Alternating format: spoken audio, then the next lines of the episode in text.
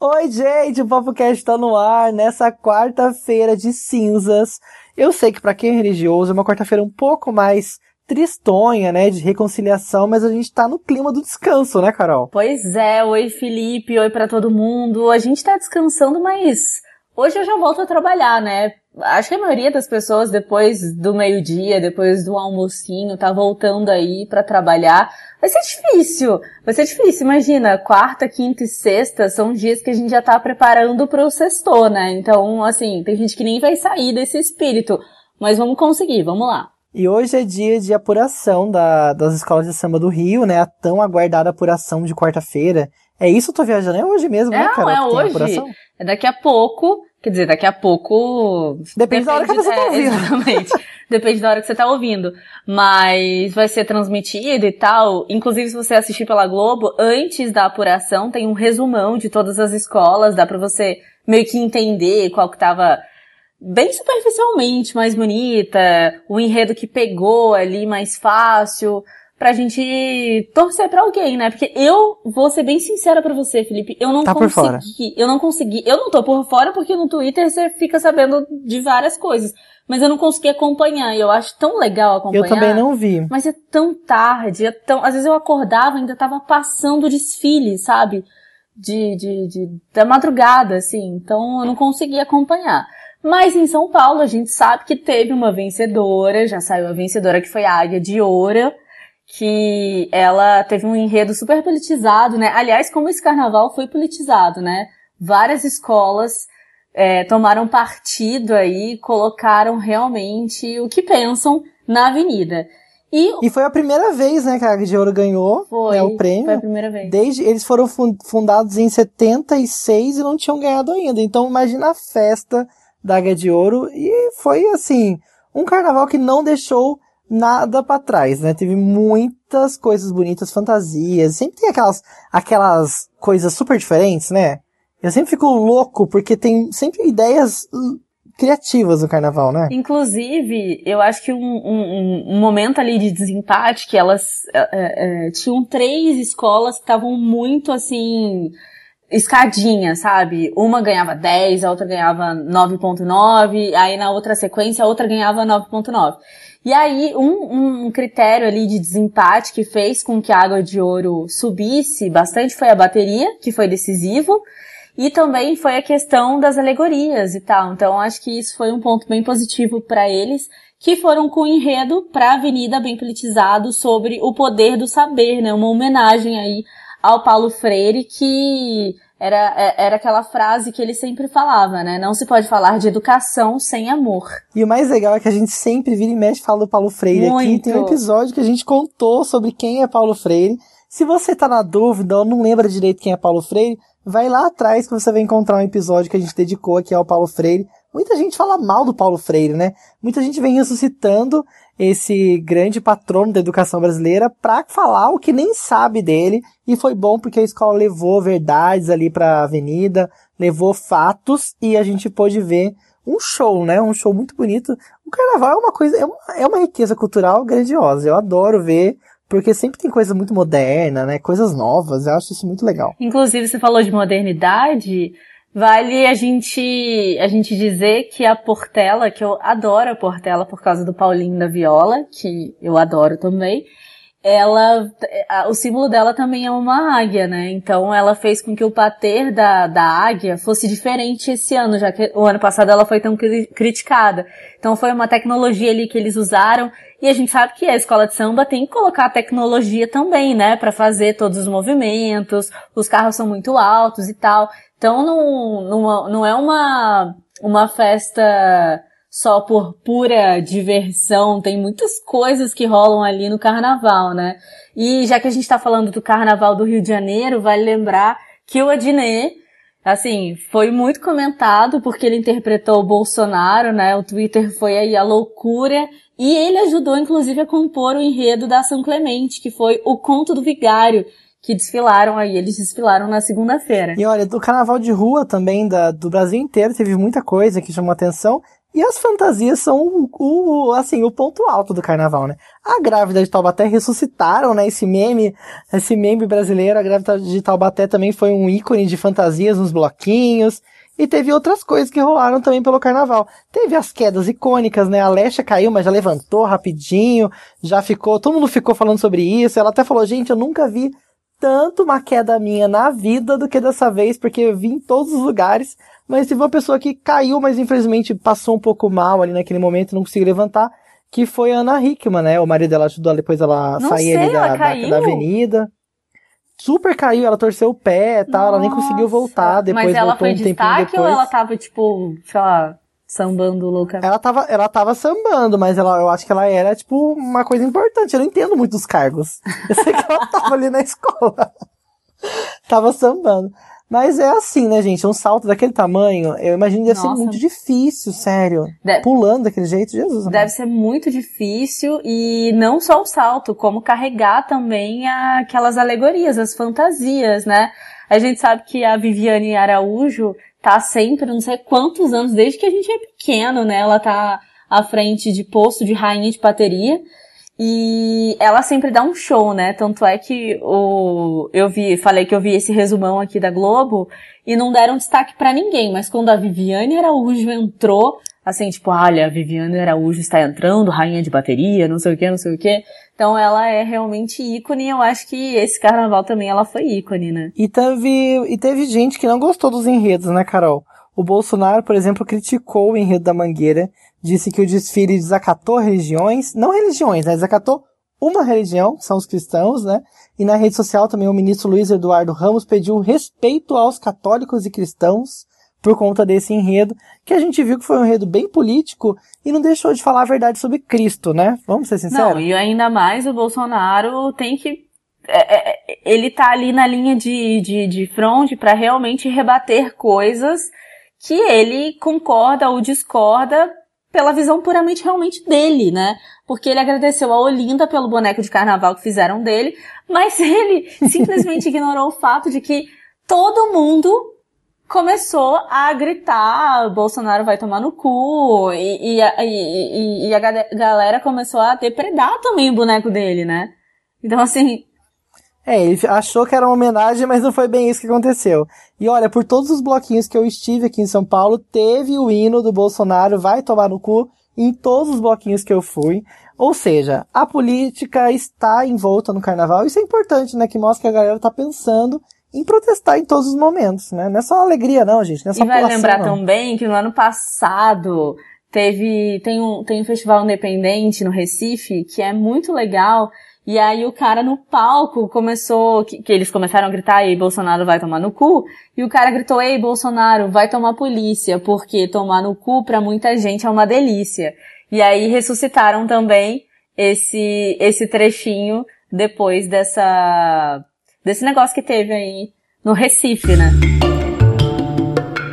E nessa segunda-feira, Katherine Johnson, a matemática que inspirou um filme muito famoso, Estrelas Além do Tempo, ela morreu aos 101 anos. Ela foi uma das responsáveis por grandes feitos da humanidade, né, Carol? Inclusive por um. Como que chama mesmo? O.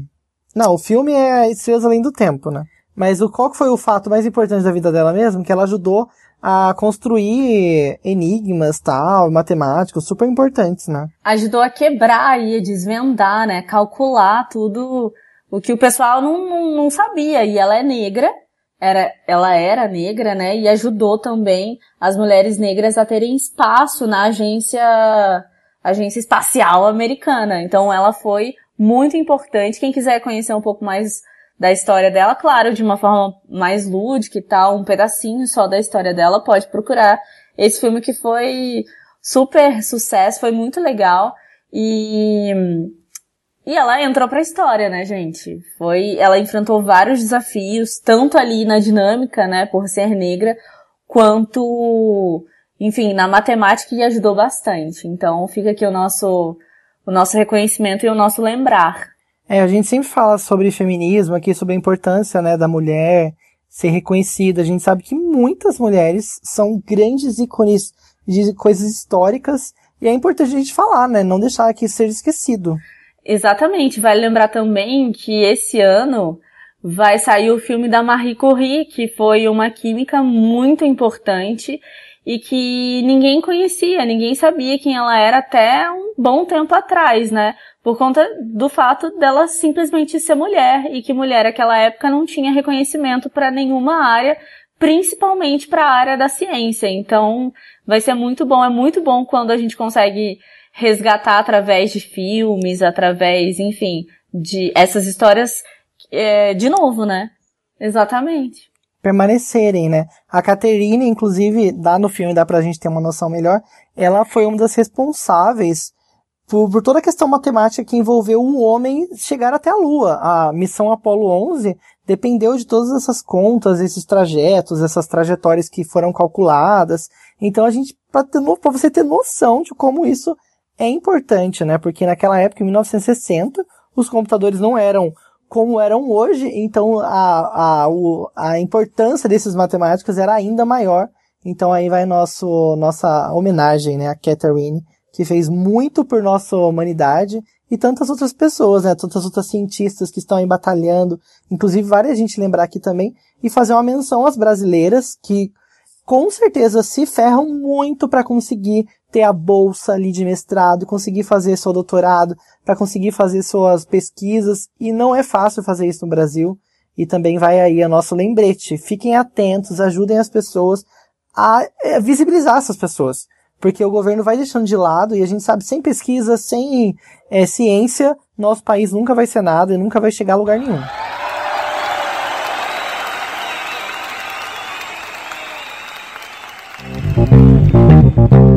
Bom, a gente falou um pouquinho de cinema e vamos falar então de uma parte que não é nada legal, de uma parte bem obscura desse universo. Vamos falar do produtor de cinema Harvey Weinstein, e ele foi considerado culpado ontem, né, pelos casos de estupro, de agressão sexual. Lembra que a gente já falou aqui também no Papo Cast sobre o movimento Me Too, como aconteceu esse movimento, a gente contou uma história, então a história desse movimento. Então, se você tiver afim de, de saber um pouquinho mais, dá uma voltada em alguns episódios.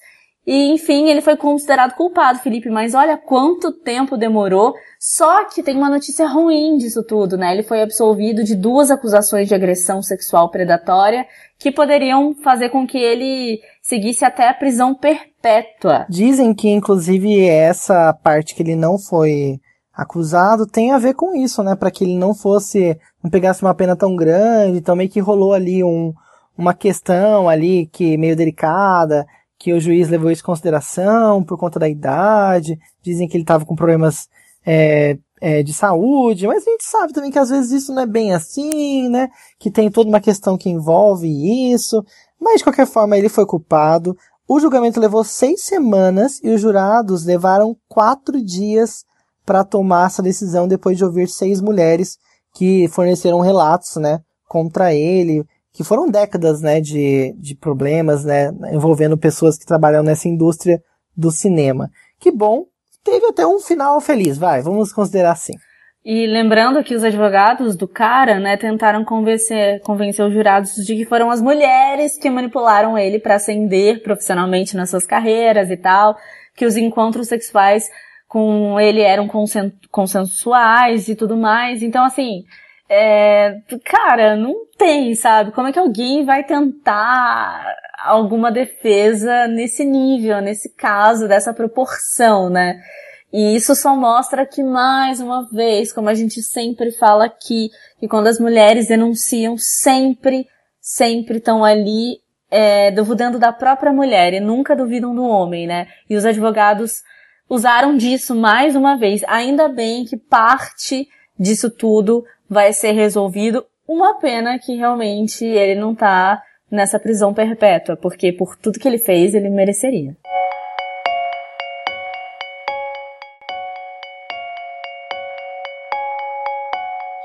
Gente, não tem como passar esse papo cash de hoje sem falar do coronavírus, inclusive porque na noite de terça-feira um caso está sendo suspeito, assim, há quase uma grande chance de que esteja já no Brasil essa doença, né? Uma pessoa que estava na Itália a, em viagem, chegou no Brasil e estou, está nesse momento no Hospital Albert Einstein. E o primeiro teste desse, desse, desse senhor, né, que passou pela Itália, deu positivo. Até a gravação desse podcast, o segundo teste estava sob encomenda para ter certeza de que realmente esse, essa pessoa está com coronavírus. Mas já podemos dizer, Carol, que esse, essa doença está numa uma possível pandemia, né? Exatamente. É, e assim, nossa, eu já me dá vontade de me coçar. Eu, eu sou um pouco, sabe, é, meio. Já dá aquela aflição, né? é, já dá uma aflição, já tô com uma tosse, já vou. Sério, eu sou assim, mas a gente não precisa disso. Só que o fato é que novos surtos do coronavírus estão aumentando aí essa possibilidade de, de, que o vírus seja considerado realmente uma pandemia, né? O Irã registrou, registrou 16 mortes por conta do novo coronavírus, inclusive o vice-ministro do Irã está com coronavírus também. Na Itália já foram confirmadas 10 mortes. Só hoje, Argélia, Suíça, Áustria, Croácia e Espanha continental registraram seus primeiros casos do coronavírus. Ele se espalhou por mais de 30 países, são mais de 80 mil casos confirmados. E esse caso do Brasil, então, bem provável que, que, que vai ser o primeiro caso, né, aqui. E eu tava vendo que esse senhor de 61 anos foi a trabalho e tal, não sei o quê. E daí todo mundo que tava no avião com ele vai precisar passar por um teste também, porque tava em contato com ele, ele tossindo e tal. E é assim que pega o coronavírus, né? Gente, a Secretaria Estadual de Saúde da, daqui do estado de São Paulo informou nessa terça-feira que está monitorando três casos suspeitos na capital. Um deles já é esse senhor de 61 anos. E existe também um quarto caso de uma pessoa que está no interior do estado de São Paulo. Ou seja, nenhum caso confirmado. Pode ser que na, no momento que você esteja ouvindo o podcast, já tenhamos um caso confirmado.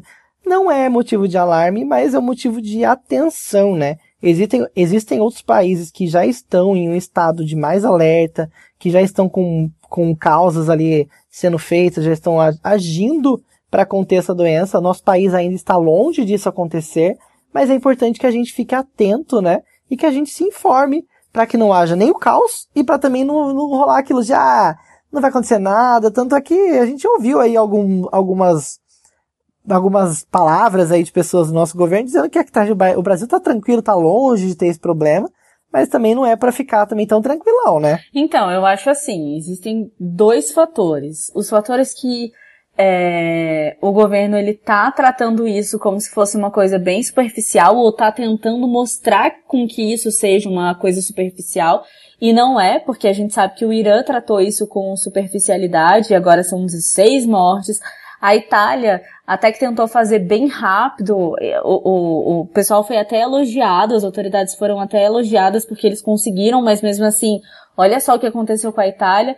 Imagina, gente, que a gente não tá monitorando quem tá chegando, de onde é que tá chegando, porque eles falaram que, ah, isso não, não importa. Todo mundo que chegar, se sentir alguma coisa, vá procurar algumas unidades de saúde. Eu acho que não tem que ser assim. E eu acho que se de repente a população mostrar que ela está preocupada com isso, olha o nível, na verdade não é pra gente ser assim, na verdade é para as autoridades já terem tomado alguma atitude. Mas no nosso caso, que a gente está vendo que as autoridades não estão muito afim de tomar algumas medidas, se a gente começar a se preocupar e a opinião pública começar a pesar em cima deles, eles vão ter que se mexer, entendeu?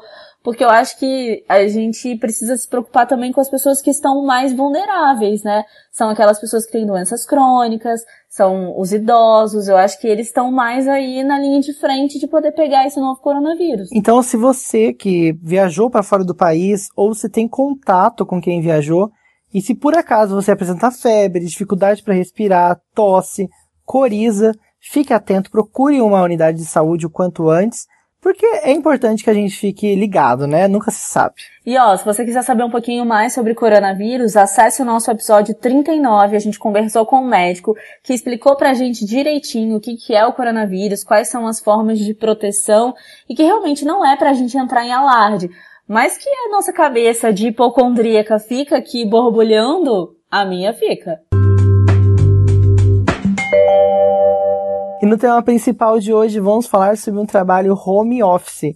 Eu já tive essa modalidade de trabalho, Já trabalhei como home office por conta própria, em minha própria empresa, por bastante tempo. Atualmente eu misturo um pouco o home office com o trabalho numa empresa, né, todos os dias.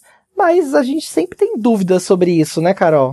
Pois é, eu também tenho bastante dúvida e a gente sabe que mais de 70% dos brasileiros gostariam de trabalhar em casa, mas o emprego atual não oferece essa possibilidade.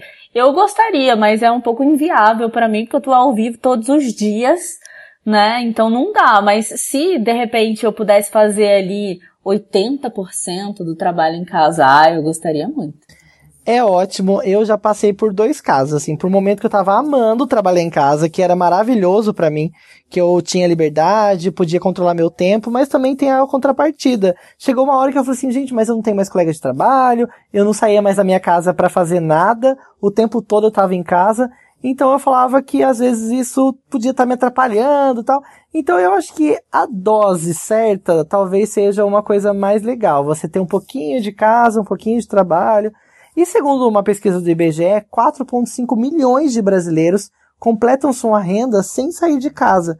E a maioria deles é mulher. A gente sabe que muita gente faz aí, né, uma renda extra. O número de brasileiros que trabalham em casa cresceu 36% desde 2018 até o primeiro trimestre de 2019. E para saber um pouquinho mais sobre como é que funcionam, né, esses trâmites aí do home office, a gente vai conversar com a Leila Andresa de Senha. Ela é professora dos cursos de Direito e também da pós-graduação em Gestão de Cooperativas da PUC Paraná. Leila, para começar, eu queria muito tirar uma dúvida. As empresas estão se transformando e aceitando novos modelos de trabalho, como o home office? Eu agradeço a oportunidade para falar um pouco sobre o home office ou sobre o teletrabalho, que é o termo técnico. E começa explicando um pouco o que é esse teletrabalho, né? Uma prestação de serviço à distância, que pode ser executada aí por meios telemáticos de qualquer lugar, né? seja do domicílio do trabalhador, seja né, forma de escritório em casa, escritório virtual móvel. Né? Gente tem várias, vários formatos disso. Né? Então, aquele trabalhador prestando serviço um local que não é o estabelecimento do empregador.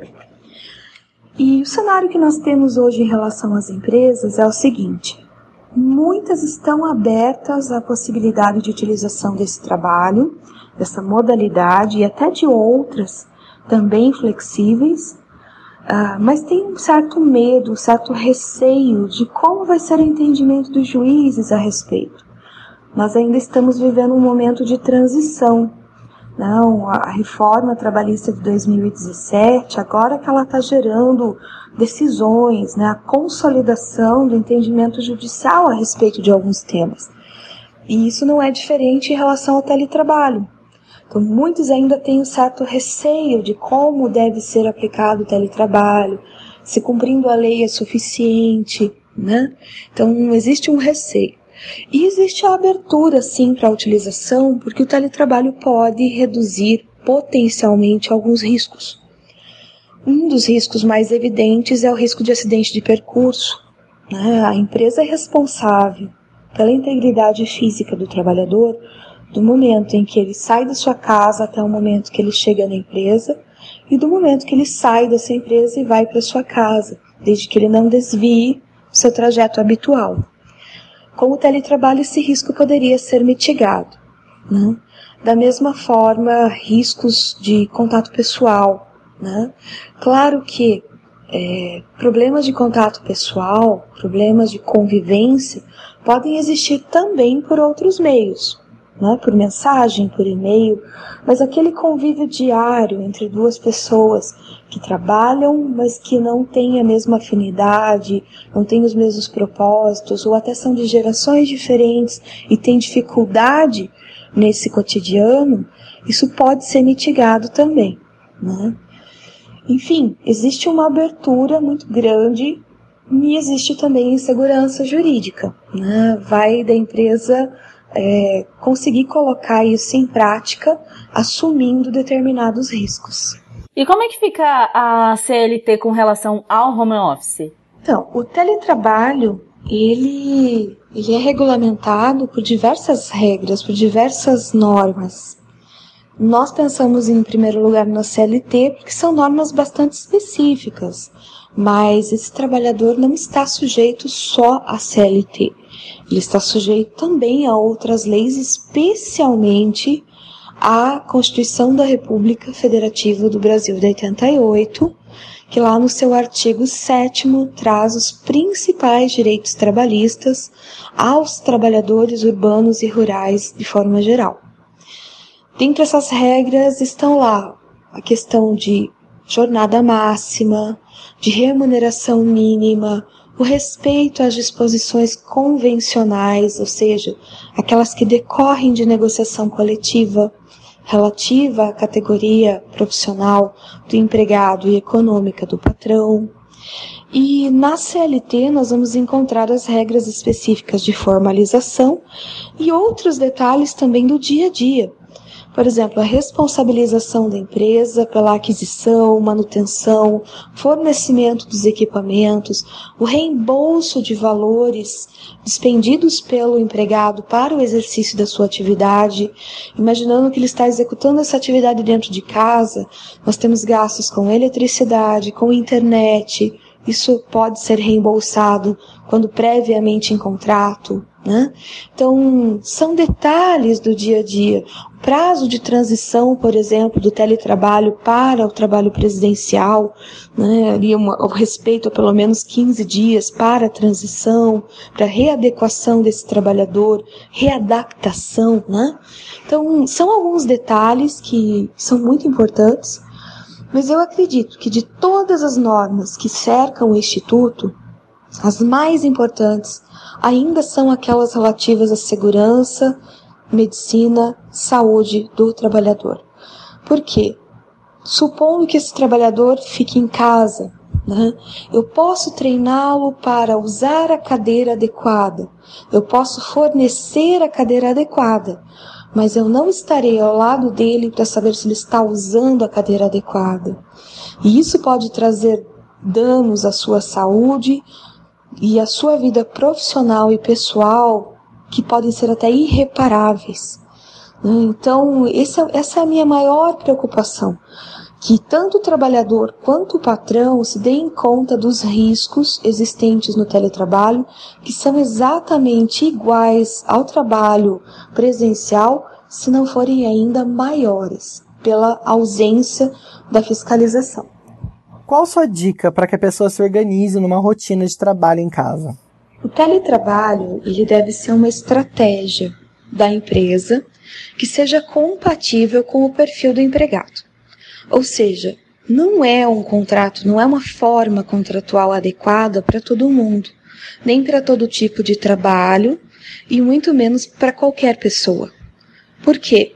Se eu tenho uma pessoa é, workaholic, Vai ser muito difícil controlar os seus horários, por exemplo. Vai ser muito difícil ter um controle sobre o excesso de trabalho e ela pode vir a adoecer. Né? Se eu tenho uma pessoa que não é organizada, ela não vai conseguir é, ter uma rotina adequada para cumprir as suas tarefas. Então eu preciso observar muito bem o perfil do empregado. Se ele é independente, organizado, se ele tem a autonomia necessária para isso. Né? Então, acho que do ponto de vista do empregador, essa tem que ser a, a principal preocupação. Descobrir se aquela atividade está adequada ao teletrabalho, está, se o teletrabalho é adequado àquele perfil de trabalhador.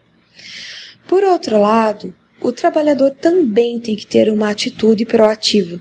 Né? Ele tem que ser organizado, ele tem que adaptar, tem que olhar qual é o seu horário mais produtivo, qual o horário recomendado para a empresa para o trabalho. Né? Então, acho que isso, isso é uma coisa muito pessoal e que tem que ser seguido. Especialmente, seguir as orientações que serão dadas pela empresa de proteção à sua saúde e à sua segurança. Né? Então, isso é fundamental. Até para preservar a sua saúde, para permitir o seu convívio social. Né? Então, isso é bem importante. Tem pessoas que pensam assim: não, a pessoa vai trabalhar em casa e vai ter mais contato com a família. E às vezes não, a pessoa acaba se isolando no seu trabalho e a família acaba atrapalhando, acaba sendo, né, o convívio acaba sendo pior. Então, eu tenho que ter uma pessoa que saiba exatamente equilibrar sua vida pessoal, profissional, familiar e destacar o seu ambiente de trabalho disso. Né? Isso é fundamental. Agora, a organização pessoal é a, a chave do sucesso do teletrabalho todo funcionário tem direito a solicitar um dia de trabalho de home office? Porque se for isso, nossa, já vou amanhã avisar que eu quero. Então, ao trabalhador não cabe impor nada ao seu patrão, nesse sentido, pelo menos. Né? O, o empregado não pode exigir que o patrão lhe conceda um dia home office. Até porque, para que ele execute essa atividade em home office, é, nós vimos que tem uma série de formalidades que devem ser cumpridas. A alteração ou a previsão no contrato, o treinamento do trabalhador, o fornecimento e conferência dos equipamentos adequados, né, o compromisso do trabalhador em seguir o protocolo do empreendimento. Então, assim, não é uma coisa tão simples, não é só trabalhar de casa. É trabalhar de casa com a mesma produtividade de que se estivesse no estabelecimento, sabendo que em casa existem diversas distrações, diversas coisas que podem chamar a atenção daquele trabalhador e dificultar o seu cotidiano, a sua rotina, né? Então, da mesma forma que o patrão não pode exigir do empregado essa forma contratual, né, ele também não pode exigir, salvo se estiver previamente ajustado em contrato, ou se o trabalhador assim quiser, né? Da mesma forma que isso gera consequências ao patrão, o empregado também não pode exigir. Existem regras específicas para quem trabalha nesse regime de home office, quem está sempre em casa ou está às vezes? Como funciona? Então, o teletrabalho ele ganhou uma regulamentação nova com a reforma de 2017, que acabou trazendo novos artigos para a CLT. Nós temos lá o artigo 75A, B, C, D, E trazendo várias situações, várias é, regulamentações sobre o tema. Né? Então, nós temos o conceito de teletrabalho, nós temos a, a descrição de que o simples fato do empregado ter que comparecer esporadicamente à empresa, ao estabelecimento, à sede, não desnatura o teletrabalho. Nós temos a responsabilidade da empresa em fornecer os equipamentos necessários para que o teletrabalho aconteça. Nós temos também um termo de responsabilização do empregado, de que vai seguir as orientações de segurança, que vai usar os equipamentos de forma adequada, que não comprometam a sua saúde. Por exemplo, uma pessoa que usa a mesa da cozinha para trabalhar, ela tem que saber se essa mesa é ergonomicamente correta, se que isso não vai lhe causar, causar um problema na coluna, por exemplo. Né? Então, é, esse cuidado e a observância, tanto de um lado quanto de outro, das regras mínimas de segurança e medicina do trabalho, é uma corresponsabilidade. Se dá ao trabalhador um protagonismo muito grande na preservação da sua saúde, ou seja, se, dá, se mantém a responsabilidade da empresa por treiná-lo, por dar a ele os equipamentos necessários para que ele desenvolva de forma saudável aquele trabalho, mas também se cobra do trabalhador uma atitude proativa e positiva em relação à sua proteção. Né? E outra coisa muito importante é a formalização que a CLT é, pediu em relação ao home office. Ou seja, hoje, para você ter um trabalhador nessa condição, você precisa ter um contrato escrito, você precisa fazer um adendo contratual àquele contrato já existente, ou seja, não pode ser um acordo verbal.